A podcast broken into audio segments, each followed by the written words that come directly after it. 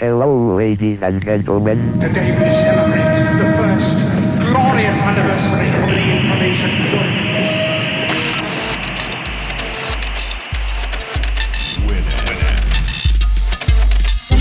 Piratas de Tierra del Fuego. Tecnología del mundo ensamblada en casa.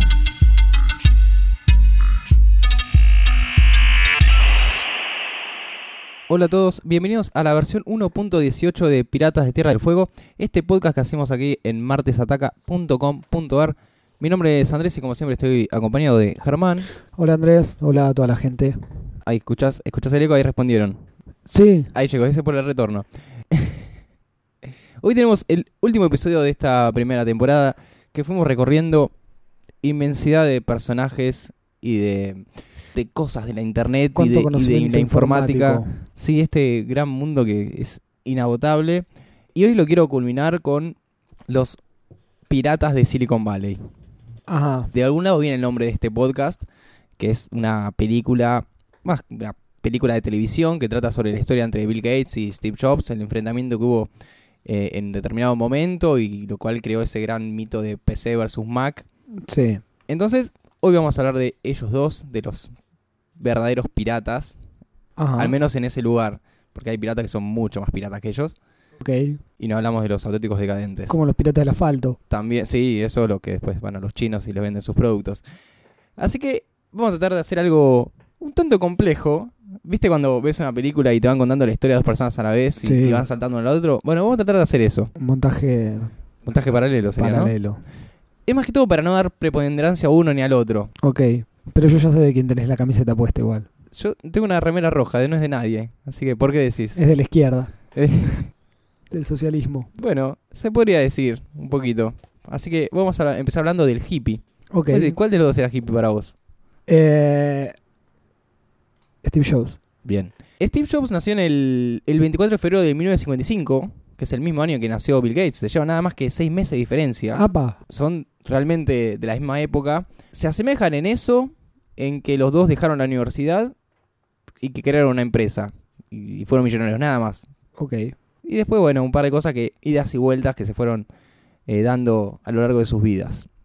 Bueno, Steve Jobs, eh, los padres biológicos lo dieron en adopción porque eran eh, universitarios, jóvenes, y en ese momento estaba mal visto, al menos en donde estaban. Y- ¿Dónde estaban? en, No, en Estados Unidos. mil- en el año 1500. Bueno, pero tal vez porque, no sé, tienen orígenes, tienen familias muy eh, tradicionalistas. Sí. Entonces, bueno, decidieron dando una adopción, estaban buscando una familia de clase alta para que su pibe esté todo en orden. No la consiguieron, pero consiguieron a la, a la pareja de Paul y Clara Jobs, Ajá. que lo tomaron, una familia de clase media baja de la bahía de San Sí. Francisco, y el único requisito que les pidieron los padres, padres biológicos, fueron que tenga una educación superior, su hijo. Ajá. ¿Sí? Así empieza la vida de Steve Jobs, siendo, entre comillas, rechazado por sus padres Sí. y enviado a la bahía de San Francisco. El padre de Paul Jobs, que va, va a ser más bien el padre, porque después a lo largo de su historia, el- para él sus padres son esos. Claro. Y los otros ya no, porque bueno, no. Lo, Pero lo abandonaron. sí, así todo, él tiene un- tuvo una hermana que nació de este matrimonio biológico, porque después se casaron y tuvieron una hija. Ajá. O sea que tuvieron un hijo, no estaban casados, No- entonces lo dieron. Después se casaron, tuvieron una hija y se la quedaron. Una cosa muy rara. sí. Así que con esta hermana... Y capaz que después tenían plata para mantener una hija. Y ve que sí. Eh, después, bueno, Steve Jobs tuvo contacto con esta... No me acuerdo ahora el nombre de esta mujer, pero bueno, tuvo contacto y se llevaban dentro de todo bien. Su madre biológica. No, de la hermana biológica. Ah, la hermana biológica, ok. Claro. Paul Jobs, que era el padre, era un maquinista y le encantaba reparar cosas y trabajar con las manos. Eso, en parte lo, lo hereda Steve. Y su madre era contable, Una. como una. Yo la, Ah, la cuento oh, como una. Claro, es verdad. Todos somos contables.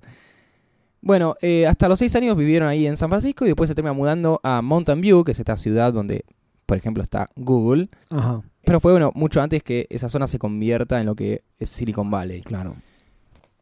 Por otro lado tenemos a, a William Henry Gates III. Ya ese nombre te Sí, dice sí, todo. sí, sí. Ya no, es, no es un cualquiera. Es hijo de la reina. Eh, Más o menos. Él nace en octubre del, noven- del 55. Su padre era abogado. Su madre era profesora universitaria. Se cría con su madre. Bastante, están, son muy apegados. Sí. Es más, ella lo llevaba a la escuela. cuando daba a la escuela o a la universidad, cuando daba clases, y Bill Gates estaba ahí quietito y pensando y leyendo, y se fue formando solo. Le, le encantaba mucho jugar juegos de mesa, donde desde muy chico ya era competitivo. Claro. Por ejemplo, le gustaba jugar al, al Monopoly, Sí. al, al Risk, y esos juegos para dominar el mundo. Claro. Qué paradoja. Tenía un talento totalmente innato con las matemáticas y las ciencias, y bueno, desde su familia lo fueron empujando para que pueda expandir sus conocimientos. En la escuela primaria él era muy timidito, calladito, era superior a sus compañeros, entonces no le iba, no, no le copaba mucho la, la situación. No era Entonces- muy sociable. Claro, es como que le costaba.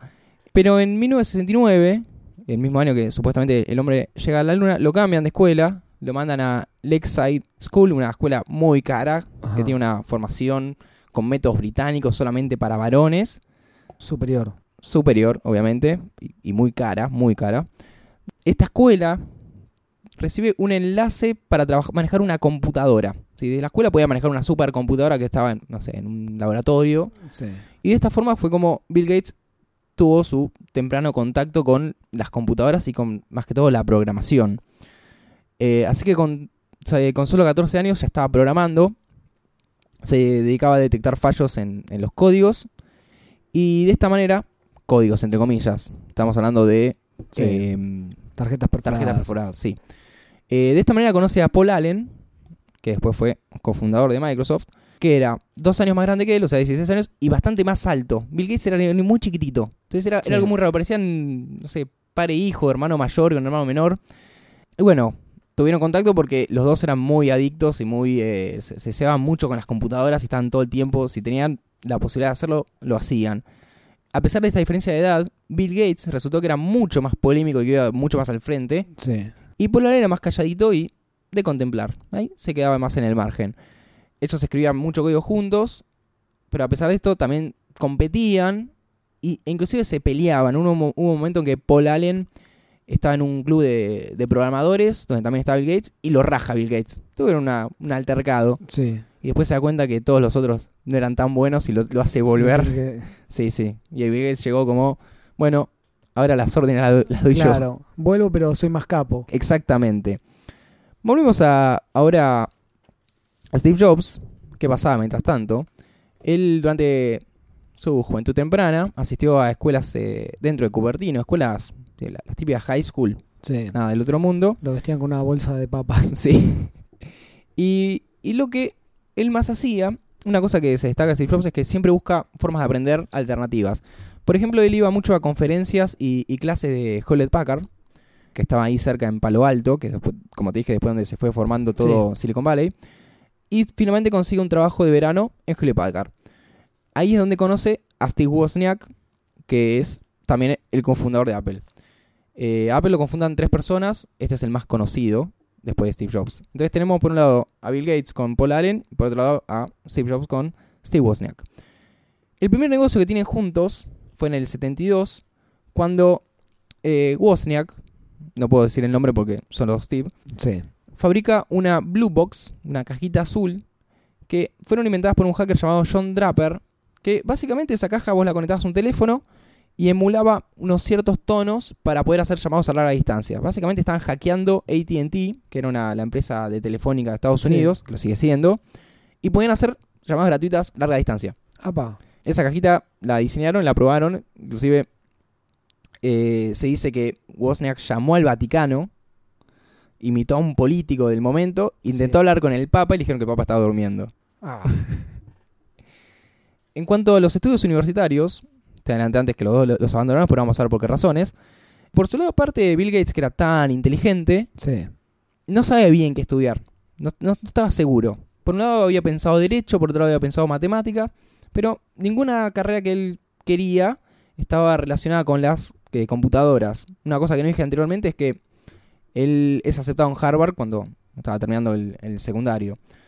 Le iba bastante bien en las matemáticas, pero decidió no, no seguir matemáticas cuando se dio cuenta que no era el mejor en eso.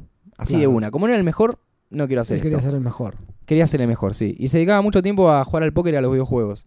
Así, bien Ok. tipero. Dato de color. En diciembre del 74, Ya estaban él con Paul Allen separados cada uno en, en- en sus cosas. Sí. Paul Allen, que se había mudado a Boston, se encuentra con una revista llamada Popular Electronics, que claramente habla de electrónica, que anunciaba la, la llegada del primer equipo pequeño de computación, la primera computadora hogareña, que no era más que una caja con luces Sí. y un chip adentro, no era gran cosa. Básicamente era una era solo electrónica. Ni siquiera código tenía, que era la Alter eh, 8800, que tenía un 8080 de Intel adentro, un chip muy innovador para esa época. Y una vez que Paul Allen ve esto, lo primero que hace es llamar a Bill Gates, che loco, mirá lo que se viene. Entonces se dieron cuenta que ellos podían hacer el software para esa computadora. Se contactan con el capo de Alter y le dicen, podemos hacer tu código, porque el tipo también estaba buscando. Así que estuvieron dos meses usando el laboratorio de computación de Harvard, programando este código. Después, en, en febrero del 75, Paul Allen va hasta Albuquerque, que es donde estaba la empresa esta. Sí. Va él porque era más grande. Bill Gates no se lo iban a tomar en serio. O sea, Claro. La, mayoría del código la hace Bill Tenía Gates. 20 años. Eh, sí, pero más, más allá de la edad era el tamaño, Era, claro. era el físico. Y dice, bueno, anda vos que sos más grandecito, te van a más, más bola. Una cosa dice Bill Gates de este código que era de, de cinta perforada. Esto es lo mejor que hice en mi vida. Puede ser porque es lo que lo- lo- le dio mucho dinero después. Ah, pero eso lo, dice, lo dijo tiempo después, o en ese momento, lo decía. Me parece que se lo dijo en ese momento a, a Paul Allen. Ah. Esto es lo mejor que hizo, el código más lindo que hice. Pero yo creo Toma. que debe seguir pensando lo mismo. Entonces, bueno, Paul Allen se va a Albuquerque, lleva esto, lo carga en el programa y funciona. Levanta como piña. Ya contamos el inicio universitario y más o menos cómo va a arrancar su empresa. Ahora vamos con la... Que el- todavía está indeciso sobre qué carajo va a estudiar. Sí, está ahí. Está haciendo los introductorios, está estudiando un- una que otra cosa. Ok. Volvemos a, a Steve Jobs un ratito. Cuando termina el, que será el high school, se Sí. va a Reed College, que es una universidad en Portland, pero que a los seis meses la abandona. Toque. ¿Vos te acordás que, que le había pedido la madre materna, eh, Sí. biológica, a la otra madre? Que haga estudios superiores. Pero bueno, seis meses duró. Encima esto- los padres eh, adoptivos hicieron un sacrificio enorme porque eran de clase media baja. Claro. Pero Steve Jobs se dio cuenta que no quería estudiar, al menos de esa forma. Entonces lo que hacía era meterse de oyente a todas las clases que le interesaban. Había un tema que le interesaba, ah, me meto ahí. Y así fue como un día cae en un curso de caligrafía, tipografía, Sí. lo cual le encantó y es lo que termina dándole una característica tan estética y marcada a lo que después fue Apple. Ajá. Durante estos años, donde no iba a la universidad y tampoco le, le iban a pasar mucha plata porque no estaba estudiando, Claro. dormía en los cuartos de compañeros, tipo en el piso, pa- iba Sí. golpeando a ver que me da un, un cacho de piso, y se dedicaba a juntar tapitas de gaseosa Ajá. para poder Para el cambiar Garraham. para, para el Garraham y para poder eh, cambiarlo por plata. A su vez, empezó a asistir a un templo Hare Krishna, donde podía conseguir comida decente una vez por semana. Ah, va. Iba, iba a manguear. Pero después tuvo una inclinación religiosa. En otoño del 74, Steve Jobs vuelve a California, tipo ya había dejado totalmente la universidad, y ahí empieza a juntarse con eh, Steve Wozniak, ¿te acordás? El que Sí. había conocido en las charlas de Hewlett Packard. Y con él empieza una, una serie de reuniones que llaman las Homebrew Computer Club, un club de aficionados de computadoras donde cada uno iba, mira, Sí. esta es la chuchería que hice hoy, la chuchería que hice yo, etcétera. Wozniak era muy capo haciendo cosas electrónicas, pero muy capo. Él a mano hizo la primera computadora, la primera computadora personal. Claro. Que, terminó siendo la Apple I. Sí. Pero él tampoco, no le veía la beta esa de, che, esto lo, re- lo puedo vender.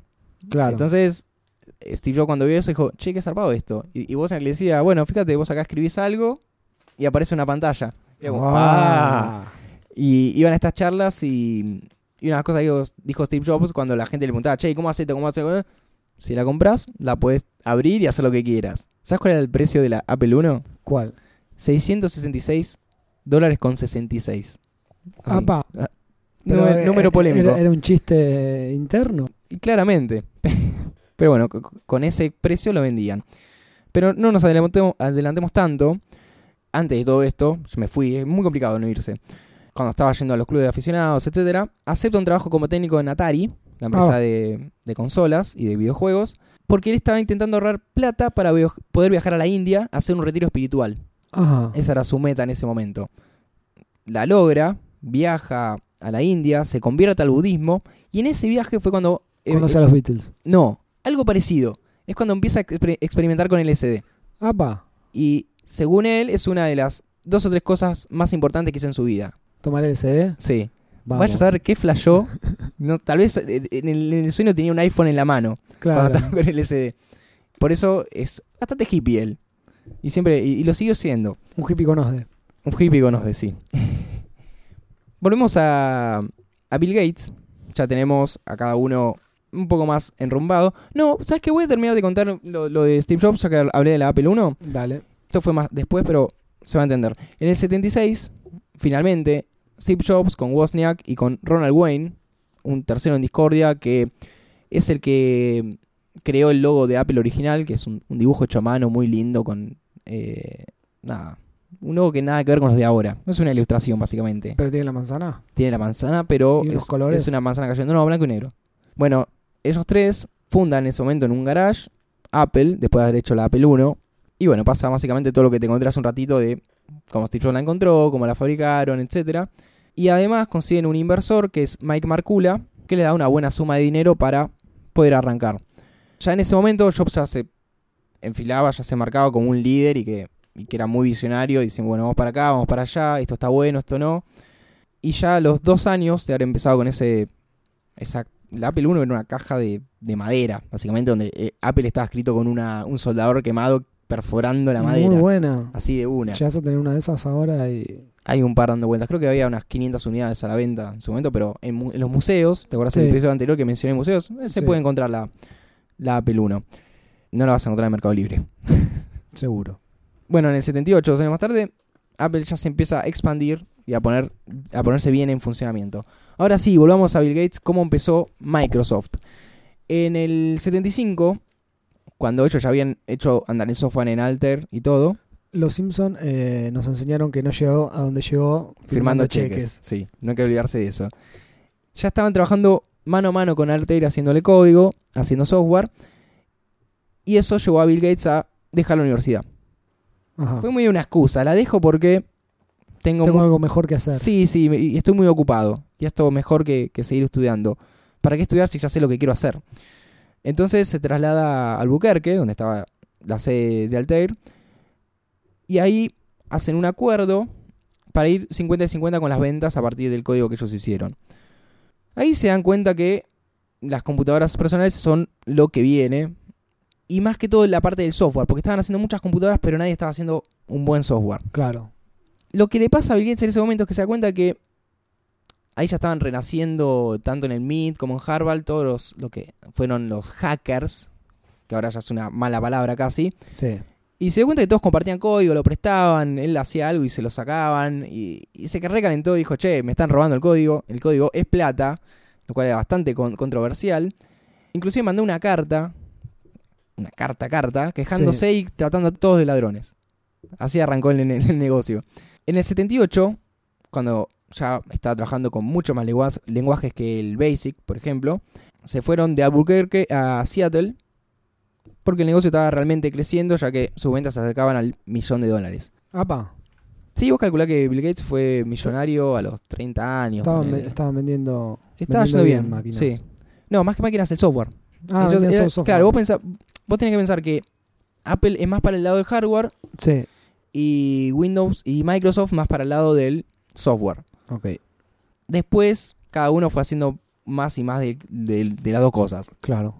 En 1980, cuando ya era presidente de Microsoft y su madre, que ya te mencioné antes que lo acompañaba tanto, Sí. era miembro de la junta de, de directores, tuvo una reunión con altos ejecutivos de IBM, de IBM. En ese momento IBM era la empresa informática por excelencia, Sí. más allá que eran unos carcamanes, unos viejos que no veían más allá de las supercomputadoras y los grandes clientes. Lo que estaban buscando justamente era un sistema operativo para una computadora personal que estaban haciendo. Tenían varios candidatos, entre ellos estaba Microsoft, que les dijeron que tenían un sistema operativo. ¿Cómo es que le dijeron? No lo tenían, básicamente. Ajá. Pero sabían de alguien que estaba desarrollando un código y que si daba la oportunidad, oportunidad se lo compraban. Entonces, en líneas generales, Bill Gates le vende a IBM, al gigante IBM, Sí. DOS, diciéndole, tenemos su software. Termina la reunión y sale volando, Sí. volando literalmente en avión, a una empresa llamada Seattle Computer Products, cuyo dueño, no era una gran empresa, era un, era un calponcito, Sí. llamado Tim Patterson, le vendió por 50 mil dólares su sistema que era QDOS. Ajá. Bill Gates no dijo, che, esto para, va- lo vamos a usar para IBM. O sea, este, este señor se lo podría haber vendido a IBM. Claro. Pero bueno, Bill Gates fue mucho más rápido, se lo compra, le cambia el nombre, le pone MS-DOS, o sea, Microsoft DOS, y listo. Básicamente, ahí, es cuando arranca, negocio. arranca, claro, la guita fuerte. Y uno de, los de las cláusulas de contrato, que esto es lo más inteligente que hizo Bill Gates en su vida, Microsoft se queda con los derechos de licencia, mantenimiento e inclusive la facultad de vender DOS a otras computadoras, a otras compañías. Ajá. Ellos no querían, no, dame 10 millones de dólares y te vendo y ya está. No, Claro. yo me quedo con el mantenimiento, con la licencia, cada computadora que sale, yo tengo un porcentaje, por más chiquito que sea, Sí. que se hablaba creo que de un dólar por computadora, una cosa muy básica, sí. pero el tipo se aseguraba eso, eh, más allá de poder- haberlo podido vender por mucha plata. Pero esto le dio claro. claramente mucha más guita a largo plazo. IBM no entendió esta jugada y dijo, sí, vamos, dale para adelante, nos sale más barato. Como George Lucas, que se quedó con los derechos a cambio de que no le Exactamente. el sueldo. George Lucas, eh, no, él se quedó con, lo- con los derechos del merchandising. Sí. él, si no me equivoco, inventó el merchandising. Dijo, ah, yo si se vende muñequito esto, me quedo con la guita. Y dijeron, los muñequitos, quédatelos. Ahí lo tenemos. Pero a cambio de que se invierta, no sé, lo que le iban a pagar eh, del presupuesto sí, de sí, sí, él, él quería quedarse con esa parte, cosa claro. En vez de quedarse con acciones o con guita en mano Sí. de una, él quería esa porción en particular. Y también le fue bastante bien. Claramente IBM no se dio cuenta que dándole a Microsoft la posibilidad de, men- de vender DOS a otras compañías, estaba alimentando a Futuros rivales. Exactamente. Eh, y más con las computadoras que empezaron a salir cada vez más, más baratas, la- Sí. las que son tipo PC, y él haciendo este software compatible para la mayoría. Por su parte, Steve Jobs, en el 83, a Apple vendía bastante bien la Apple II, que claramente salió después de la Apple I, Sí. pero le faltaba un punch a la empresa. Entonces decide contratar a John Scully, que era un capo de Pepsi. ¿Sí? Pepsi, las gaseosas siempre Sí. facturaron muy bien. Le dijo, bueno, venite para Apple. Y una frase que usó fue, ¿querés vender agua azucarada por el resto de tu vida o querés venir conmigo y cambiar el mundo? Así, se la tiró al Ah, ángulo y el tipo, vamos. Este tipo viene, etcétera. Y ahora es cuando empieza el proyecto Macintosh. Uno, hoy cuando habla de computadoras no dice tengo una Apple, sí, lo puede decir, pero ya, ya dice tengo una Mac. Sí. De ahí viene la palabra de Macintosh. Ahora va a ser más o menos donde se cruzan estas dos grandes potencias. Cuando se embarca con este proyecto, decide contactarse con Bill Gates, Steve Jobs, diciéndole, tengo esto y necesito software para correr en esta computadora. Cuando empieza Jobs con este gran proyecto que, que va a ser Macintosh, que la idea era hacer una computadora que empieza a usar la metáfora del escritorio, usar iconos, ventanas, eh, usar el mouse, cosas que no se estaban usando. Era teclado, Sí. pantalla, texto, eh, poner comandos, C dos puntos, etcétera. Hacerlo un poco más ameno para la señora. Para todos. casa. Sí, sí, porque el fin de la computadora personal es eso. Dejamos de lado a los expertos, vamos a- al hogar y a poner la computadora eh, en el living. Entonces se contacta con, eh, con Bill Gates para decir, che, preciso software para esta computadora que estoy, en la que estoy trabajando. Eh, por ejemplo, le pide, no sé, procesadores de texto, eh, planillas de cálculos, lo que hace Microsoft en líneas generales Sí. todos menos sistema operativo. Así que Bill Gates va hasta Seattle, a, la oficina de, de Steve Jobs, y le presenta esta computadora que, bueno, va a tener esta interfaz tan amigable para las masas. Bill Gates acepta hacer las versiones gráficas de esta, del Excel, después del Word, etc. Y a menudo viajaba a Cupertino, donde estaba Apple, para ver cómo iba avanzando el proyecto Macintosh. Pero él no se lo notaba muy impresionado. Tipo, ah, mira vos. Steve Jobs le mostraba, mirá, mirá que salvado esto. Ah, mira vos. No, no- no se Ah. impresionaba. Se traía algo entre manos. Sí, no sé bien por qué, pero sí creo que sé por qué. Había un proyecto de Xerox, una empresa informática, que consistía en tener un laboratorio donde se experimentaban cosas. Y entre esas cosas estaba, había una computadora, creo que se llamaba la Xerox Alto, que tenía una interfaz con iconos. O sea, Steve Jobs no estaba haciendo nada nuevo. Lo estaba tratando de llevar Claro. a las masas. Y también tenía, por ejemplo, el mouse. No como el que vemos hoy, sino un, Sí. un bodoque cuadrado, que era una cosa loca. Muevo y se mueve en la pantalla un puntero. Él lo que hizo fue innovar en base a esas cosas que él vio. No las inventó. O sea, hay que ponerlo bien en claro. Eh, bueno, todo esto llevó a que en, en un momento Microsoft tenga más gente trabajando en, en el proyecto Macintosh que Apple mismo. Bill Gates agarró, bueno, todos a lograr Sí. en esto y avanzar. Eh, a a Apple al principio no le gustaba tanto porque eran medio toscas las cosas que hacían. Pero la fueron mejorando para que estén un poco más estéticas. A medida que el trabajo se fue haciendo más mano a mano, la gente de adentro de Apple empezó a sospechar un poquito en Bill Gates. Diciendo, les, está- les, les preocupaba que él copie esta interfaz de gráfica de Macintosh y que haga la suya. Claro. Que se, que, que se vaya a inspirar un poquito.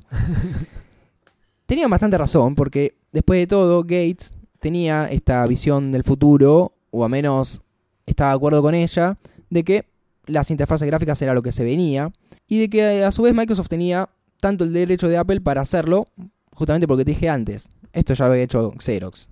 Claro. Entonces Jobs lo que hace es un acuerdo con Bill Gates, algo así como un contrato, en donde le dice que no le puedes crear software gráfico a nadie hasta que no salga la Macintosh. Que esto iba a ser en enero del 83. Ajá. Firman, todo bien, todo en orden. Pero una cosa que no se dieron cuenta es que el proyecto se podía retrasar. Se retrasa un año el proyecto. Claro. Entonces, Bill Gates... Misteriosamente porque tenían mucho trabajo. No, no, no, se retrasa-. No, no, más por el lado de Apple. Más por el lado de Apple. Eh, Bill Gates, a ver, queda en el medio de una encrucijada. Sí. ¿Qué hago? Una encrucijada moral.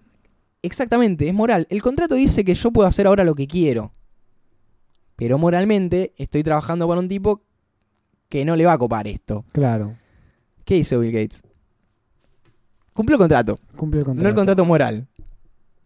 Así que bueno, en noviembre del 83, Microsoft anuncia que planea desarrollar un sistema operativo llamado Windows para IBM. Apa. Windows, ¿por qué? Porque tiene la interfaz con ventanas. No se mató tampoco. Obviamente, Steve Jobs explotó con esto cuando se enteró. Se volvió bastante loco. Cuenta gente que estuvo en ese momento es que lo mandó a llamar, tipo, tráemelo a Gates acá, tráemelo acá. Tráemelo mano- tráemelo- mano- agarra- mano a mano. Agarrame que lo mato. Pero no mano a mano. Lo llama, lo mete en una oficina de Apple con 10 personas de la empresa, no es Sí. mano a mano, y lo caga gritando. O sea, ¿cómo me hiciste eso? Yo confiaba en vos, ahora me estás robando. Bill Gates, quietito ahí. Ah, sí, vos habla, vos habla, vos habla. Textual, esto lo, lo saqué de un libro. Bill Gates le responde: Bueno, Steve, creo que hay otro ángulo desde el que podemos verlo. Creo más bien que ambos nos encontramos con este rico vecino llamado Xerox y asaltamos su casa para robar su televisión. Y descubrimos que yo ya se le había robado. Básicamente le está diciendo: Sí. los dos estamos robando lo mismo.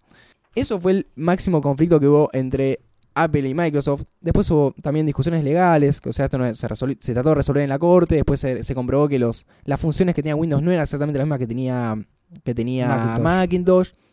Pero la, calentura quedó. ¿No se amigaron? Vamos, vamos a ir. Me parece que voy a hacer esto. Voy a contar qué pasó por separado eh, después de todo ese quilombo. Vamos con, con Bill Gates. Vamos con Bill Gates. Eh, lanza Windows. En el 90 sale la versión 3.0 de Windows. Que en realidad, una cosita, no era un sistema operativo. Él lo que había agarrado de OS como estaba Sí. y lo luqueó. O sea que es un entorno operativo. ¿Sí? También le había incluido el ratón, los iconos, etcétera. Pero todo corriendo debajo de DOS, MS-DOS. Este éxito, porque claramente le fue bien, porque al competir con Macintosh, que eran máquinas más costosas, y al tener solamente el software que puede correr en cualquier PC, Sí. se fue para arriba. Le fue bastante bien con, con estas versiones, pero la pegó mucho más cuando lanzó Windows 95. Ahí fue cuando fue arrancó que- 95, 98, eh, ¿qué siguió después? El que conocimos todos. El 2000, el Millennium, etcétera. Sí. Pero XP. el XP, gran sistema operativo. Pero sin adelantarnos tanto, vamos a hablar un poco de las las cositas legales que tuvo Bill Gates. El Paint, el Paint, ¿quién lo inventó? y es de Microsoft. Le, le debo la vida. Sí. alguien lo habrá invitado, alguien le dijo, che, tenés que hacer una herramienta que sea para dibujar. A mediados de los 90, cuando eh, Microsoft estaba en el 90% de las computadoras aproximadamente, es cuando lo empiezan a acusar de estar haciendo trampa o de ser monopolista. Eh, hubo varios juicios, pero el que más se destacó fue el de Internet Explorer, porque le decían que en ese momento estaba Netscape, o sea, recién empezaban los exploradores, Sí. que él no, no podía vender Microsoft Windows con Explorer ya de una, porque eso era competencia deshonesta. Es más, cuando los jueces de, de Estados Unidos, este juicio se lo conoce como Estados Unidos contra Microsoft. No es, que, no es que una persona dijo, che, me están cagando. No, no, Sí. porque era realmente un gigante. Entonces, lo- los jueces de Estados Unidos, le- cuando le preguntaron si había enviado a, a sus empleados correos electrónicos con órdenes para monopolizar el mercado, Sí. Gates no respondió tipo no, sino no me acuerdo. Apa, Puede haber pasado, puede que sí. puede que sí, puede que no. Pero bueno, finalmente en noviembre del 2001, el Departamento de Justicia llega a un acuerdo con Microsoft para resolver este caso. El acuerdo requería que Microsoft compartiera su eh, API con otras empresas, su código en parte, y designara un grupo de tres personas quienes tuvieran el pleno acceso a los sistemas, registros y código fuente de Microsoft durante cinco años para que se puedan asegurar que estaba cumpliendo esto que, que pedían. No le hicieron cambiar el código, no le hicieron sacar el Explorer, nada. Hoy la gente ya es un poco más viva con eso. Ajá. Te viene Internet Explorer, ¿para qué lo usas vos, por ejemplo? Para bajar el Chrome. Exactamente, ahí está. Es el mejor descargador de Chrome del mundo, el Internet Explorer y el Edge y todas las versiones que van a- vayan a salir. En el año 2000, antes de que termine este juicio, fue cuando se dio la presidencia ejecutiva de Microsoft a Steve Ballmer y pasó a ser eh, arquitecto jefe de software, porque quería ver más lo tecnológico, dejar un poco el negocio grosso de lado. Sí. Ese mismo año crea con su esposa, con la cual se casó en el 94 y tuvo tres hijos, eh, la fundación Bill y Melinda Gates, Melinda es la mujer de Bill Gates, una institución benéfica dedicada a temas sanitarios y educativos, y es una de las que más guita pone en el mundo. Básicamente se dedicó a la filantropía, a donar plata y a, a, a causas nobles, no solamente a dar plata, sino a invertirla bien. En el año 2008... Bueno, no es una persona tan mala entonces. No está. No, no, él tuvo un cambio, una etapa totalmente nueva cuando se dedicó a esto. Por ejemplo, el 90% de su fortuna, cuando se muera, Sí, es para causas benéficas. El 10% queda para los hijos. Así de una. está muy bien. Y es que ya es una guita demasiada. Es demasiado y tal vez lo enriquece más poder ayudar a otros. En el año 2008 abandona finalmente Microsoft para dedicarse íntegramente a la fundación. Se queda como en un puesto ahí bollando en Microsoft eh, hace un par de años, creo que el 2013 fue cuando realmente se termina yendo. Las acciones quedan, obviamente. Sí. Una de las una cosa que quería mencionar es eh, code.org, sería como código.org, que es una organización en la que más fichas puso, cuyo objetivo es difundir la programación como parte básica de la educación. Porque unas cosas que pasan en Estados Unidos, la oferta de programadores crece mucho más de, la- de lo que la gente estudia. O sea, 9 de cada 10 escuelas no ofrece programación. Claro. Entonces se están necesitando y necesitando y necesitando y no alcanzan. Entonces está esta fundación para que en las escuelas los chiquitos ya empiecen a programar. Programar. Listo, eso básicamente lo que es Bill Gates. Vamos un Y vive. Y vive. ¿Y ¿Por qué tenías que aclarar eso? Sí, porque es la principal diferencia hoy en día con Steve Hoy en día sí. bueno, quedamos en el proyecto Macintosh, que salió un año más tarde. Hubo una publicidad llamada 1984. eh, no Creo sé- que la vi. creo- sí, que la dirigió Ridley Scott. Sí. que estaba emulando el, el libro 1984 de George Orwell y que tenía una frase que era algo así como para que 1984 no sea como 1984. Básicamente era una publicidad contra IBM donde se plantaba Apple diciendo no van a obedecer todo lo que dice el grande IBM. Nosotros somos una alternativa a eso. Paradójicamente las cosas se fueron dando Sí. vueltas. Bueno, sale Macintosh. No le va tan bien en ventas.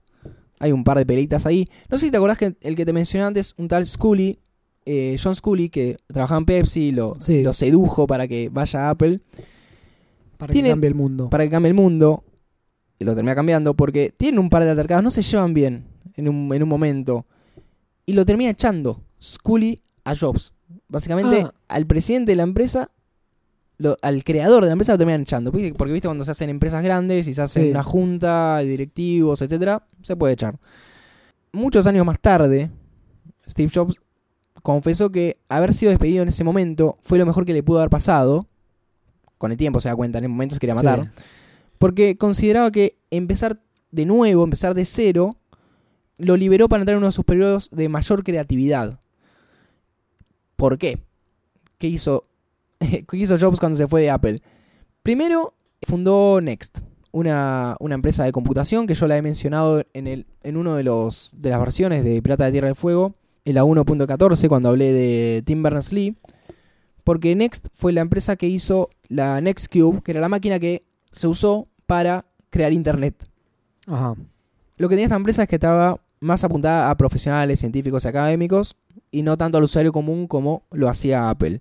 Pero una de las cosas que se hicieron fue Next Step, un sistema operativo que a la larga terminó siendo gran influencia para Mac OS X, que es el sistema actual. Además de Next, en el año 1986 compró una compañía llamada The Graphic Group, que originalmente era la división de gráficos por computadora de Lucasfilms, que antes mencionábamos, con la intención de que de convertir esta empresa en un desarrollador de hardware de alta tecnología para gráficos. Estamos hablando de 1986. Sí. Año glorioso en el que el Diego Exacto, se mete a todos los ingleses. así es. Pero bueno, después de años de, de que no le vaya tan bien a The Graphic Group, que pasó a, llam- a llamarse Pixar, Ajá. esta empresa fue contratada por Disney para hacer una serie de películas animadas en computadoras. Sí. ¿En qué termina esto? Año 1995, Toy Story. Toy Story. Claramente un antes y un después en el cine animado y al principio una, una larga lista de películas. Tuvieron que insistir mucho igual ahí laburando. Para que salga Toy Story. ¿Por qué lo decís? Porque no me acuerdo, en un momento leí la historia del tipo este que la dirigió Sí. y que estuvo laburando Lasseter. ahí en Pixar. Sí. Y como que no les copaba mucho la idea y creo que fue Jobs quien tipo le siguió mandando y mantuviendo guita. ¿No hablamos de eso acá? ¿Sabes que no lo recuerdo? Me parece que no. Pero puede Lo ser. Estuvo bancando ahí, El banco los trapos. le bancó los Y, trapos y bien que lo hizo. y gracias a Dios, No, gracias a Steve en ese caso. gracias a Steve. Así que bueno, Sí, no solamente revolucionó la informática, sino también que revoluciona un poco Hollywood. En el año 96, Apple, esta empresa que lo dejó de lado a su creador, compra Next y en el combo loco viene Steve Jobs, que vuelve a ser parte de Apple.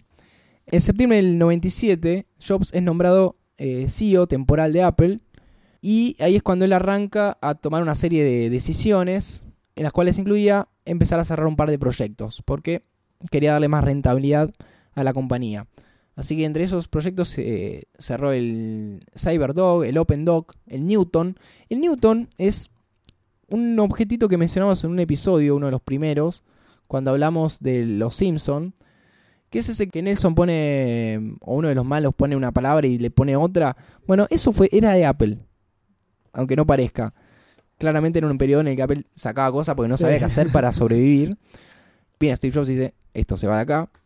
Cuentan, lo cual puede ser bastante cierto, es que en todo ese periodo los empleados se escondían de Steve Jobs, no se lo querían cruzar en el pasillo, Apa. porque se comentaba que si te lo Estaba se lo- no, no, si te lo cruzas en el ascensor, Tenía siete años de mala te suerte. pueden rajar de una. Puedes subirte en el primero y bajar en el tercero sin trabajo. Apa. Sí, sí, porque sé que iba indagando, che, ¿vos qué haces en la empresa? Eh, Mm. no le gustaba, entonces afuera. Bueno, vuelve Steve Jobs y, conoce a un empleado en ese momento que era un, un tal John Eve que estaba haciendo una computadora medio rara y él dice, bueno, dale para adelante con esto. Y es cuando empieza a salir eh, la iMac y otros productos. John Eve hoy es un, no sé si ejemplo, pero es el encargado de la parte de diseño de Apple. ¿Sí? Apa. que hizo cosas muy interesantes, pero hoy ya está haciendo bastantes cagadas. Un saludo le mando. Eh, si quiere mandarme alguna de esas cagadas para probarlas, lo puedo hacer. sí, hace poco salió una, una funda para iPhone 6 con una batería más. Entonces vos tenés. Le pones la funda y es, un, es un iPhone más grueso, horrible. Claro. Y cosas así. O por ejemplo, en el nuevo iPad Pro, que viene con un lapicito, el lapicito tiene un puerto USB atrás, entonces vos lo clavas al, iPod, al, al iPad. Entonces sale ahí, queda sobresaliendo, sin cable. Y es muy probable de que se... Cosas raras. O, o, o no sé, un- ahora va a salir un mouse que el cargador, eh, la carga se le da por abajo del mouse. Entonces cuando estás cargando, tenés que esperar que se cargue para poder usarlo. Claro. Cosas que vos decís, no puede ser. Pero bueno, no vamos a ir a- ahí. La idea no era hablar del presente de ni, ni de Microsoft ni de Apple, Ni de Jobs. ni de Jobs.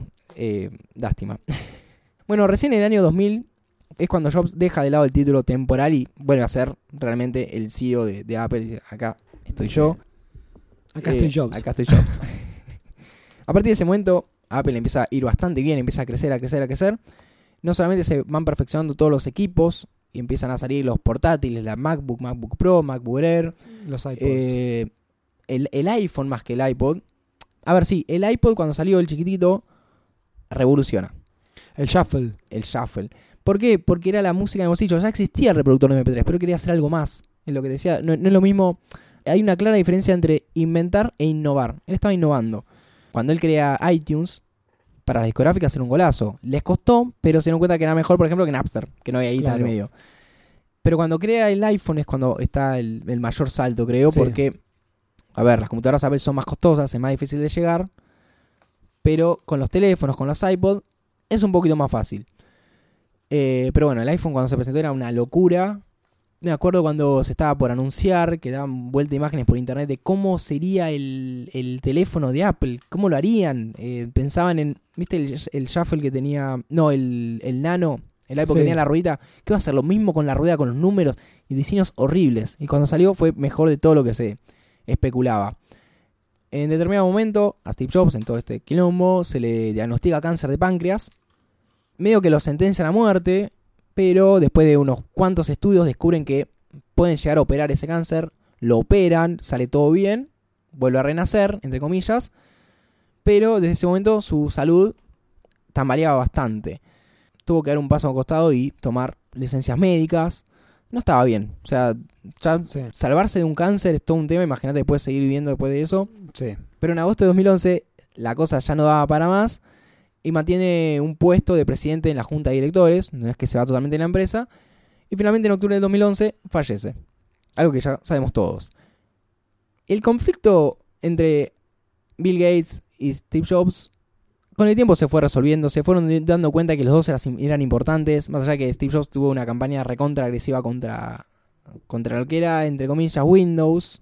No sé, hay unas publicidades que eran eh, yo soy Mac, yo soy PC, no sé si las viste en algún momento. No, creo que no. Que básicamente era una persona que decía yo soy Mac y hago otra cosa, y el otro yo soy PC y andaba como el orto, se trababa el actor, Claro. etcétera. Después, si quieren, busquen las publicidades que son muy divertidas, pero no son eh, muy, muy unificadoras. Sí. Hay una conferencia muy interesante el año 2006, si no me confundo, en la cual reúnen a los dos, un grupo de periodistas, esto con, con público todo, y se ve una relación ya un poco más recuperada. Por esto mismo que se dan cuenta de que cada uno hace lo suyo. Además, en un Sí. momento les preguntan a cada uno qué envidias del otro, y lo que dice Bill Gates es que Steve Jobs haga cosas tan lindas, que sea tan, que las haga tan, tan bien. Y Steve Jobs lo que dice es, sobre Bill Gates es la capacidad de poder controlar tanta gente. Porque una cosa que tenía Steve Jobs era que no podía expandir su visión a tanta gente porque él quería que se haga lo que él quería. Claro. Entonces no podía delegar tan fácilmente. Entonces, eso es lo que le envidiaba. Es más, hay una, una carta que, man- que, que le manda Bill Gates a Steve Jobs en sus últimos momentos. Y nada, dentro de todo se resuelve bien la cosa, cada uno Sí. asume su rol. Pero bueno, están las dos posibilidades, cada uno que use lo que quiera. Los dos hicieron muy bien a la, a la tecnología y en parte Sí. a la humanidad. Así que, si quieren, les recomiendo que vean Piratas de Silicon Valley, que es un- una recreación de toda esa situación, esa competencia. No vean Jobs, Te a la película, eso. esa, esa, no la vean. Ahora sale una nueva, que yo todavía no la vi, que es de Danny Boyle, que pinta más interesante, pero no vean Jobs, la de Aston Kutcher, que es una Sí. cagada directamente. De Bill Gates creo que no hay películas, pero hay un millón de documentales que pueden youtubear y mirarlos y divertirse. Así que bueno, este extenso episodio, como un episodio doble, pues estoy hablando de dos personajes a la vez. Sí, sí. Eh, llega a su fin, llega a su fin también esta primera temporada de Piratas de Tierra del Fuego. Nos reencontraremos en algún momento, después de algunas vacaciones. sí. No eh, vamos a Silicon Valley. No, ojalá. Yo me voy a ir a Tierra del Fuego. Vos te vas a ir a Sí, Tierra del eso Fuego. es verdad. Guarda, eh. Así que. Guarda que vu- vuelve la próxima temporada grabada con Ah, lindo. instrumentos ensamblados allá. Bueno. Andrés.